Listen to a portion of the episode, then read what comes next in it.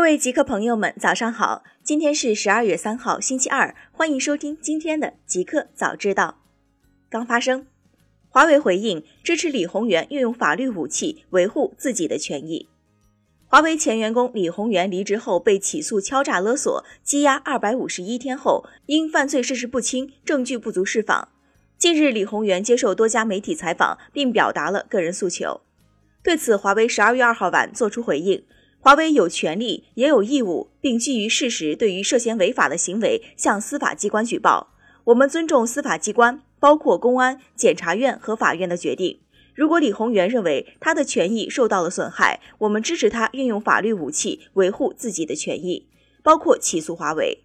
这也体现了法律面前人人平等的法治精神。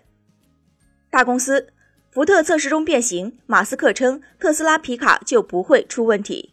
据外媒报道，要想在皮卡市场上脱颖而出，特斯拉电动皮卡 Cybertruck 必须拥有超过或至少赶上福特等业内汽车制造商同类产品的使用能力。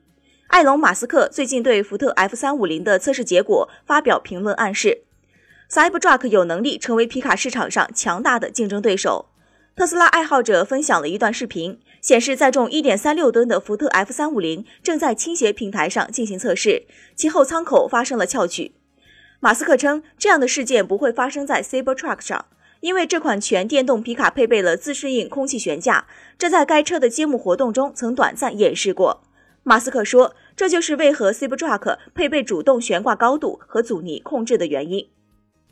字节跳动对外投资新增宗视通。可将手机、平板和计算机连接成多终端移动安全系统。天眼查数据显示，近日字节跳动有限公司全资子公司北京量子跃动科技有限公司新增对外投资，被投资方为苏州宗视通信息技术有限公司。宗视通成立于二零一五年十一月，注册资本约一百一十一万人民币，经营范围包括物联信息技术、软件的开发等。据官网介绍，宗视通将智能手机。平板和计算机连接成为一个多终端移动安全系统，并提供监控功能，如定位跟踪、音视频监控、及时报警、远程录音录像等。苹果完成收购英特尔智能手机调制解调器业务。早在七月份，苹果就宣布以约十亿美元收购英特尔智能手机调制解调器业务。十二月二号，英特尔宣布，它已经完成了向苹果出售其智能手机调制解调器业务。苹果公司硬件技术高级副总裁约翰尼斯·路吉表示：“有这么多优秀的工程师加入我们不断壮大的蜂窝技术团队，苹果感到很高兴。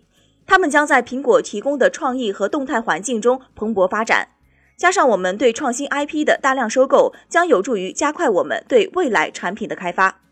目前，苹果公司依靠高通公司为 iPhone 提供 4G LTE 和 5G 调制解调器。”通过此次收购，苹果计划在二零二一年开发自己的 iPhone 智能手机调制解调器。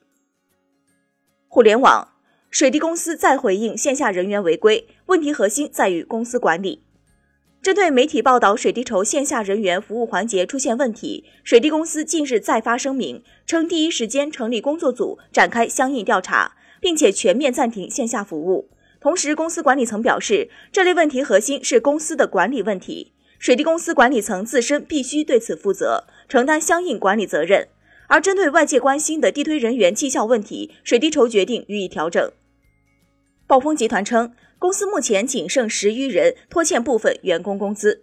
十二月二号晚间，暴风集团在深交所发布公告称，公司经营状况发生重大不利变化，人员持续大量流失。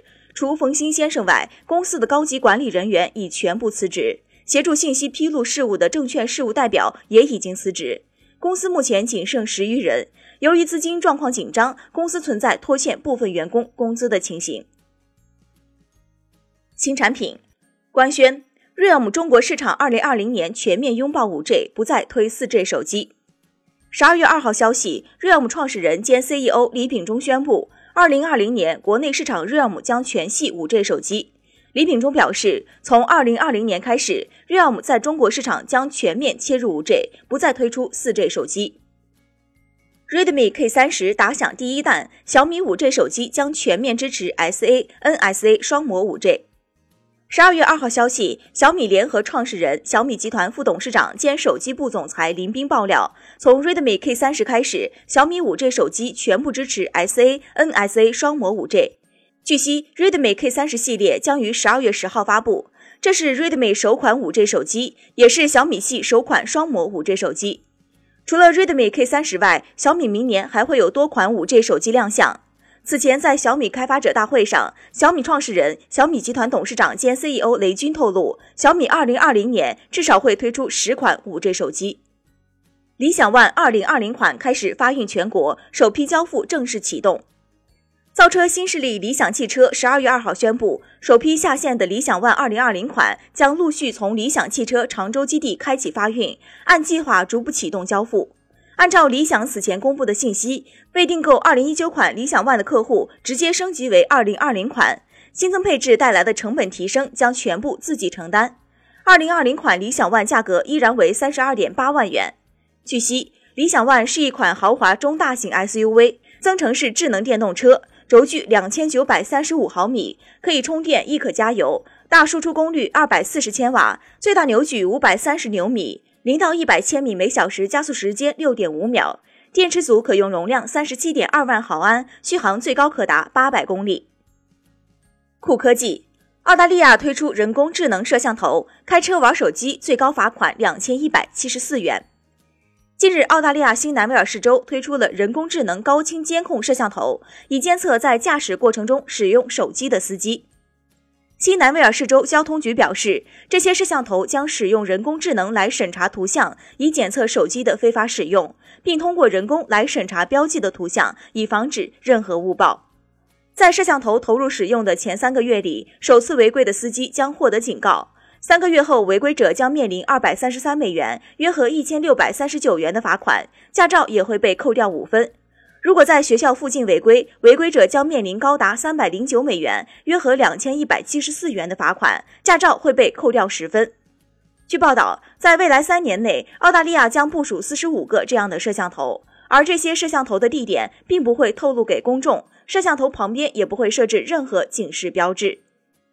彩蛋：推特更新全球隐私政策，告知用户数据流向。十二月三号讯，据路透社消息，推特公司周一表示，该公司正在更新其全球隐私政策，向用户提供更多关于广告商可能收到哪些数据的信息。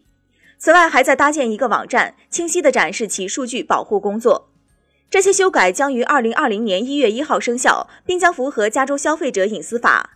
加州法律要求大型企业提高消费者对个人信息的透明度和控制权。例如，允许他们要求删除自己的数据，并选择不将数据出售给第三方。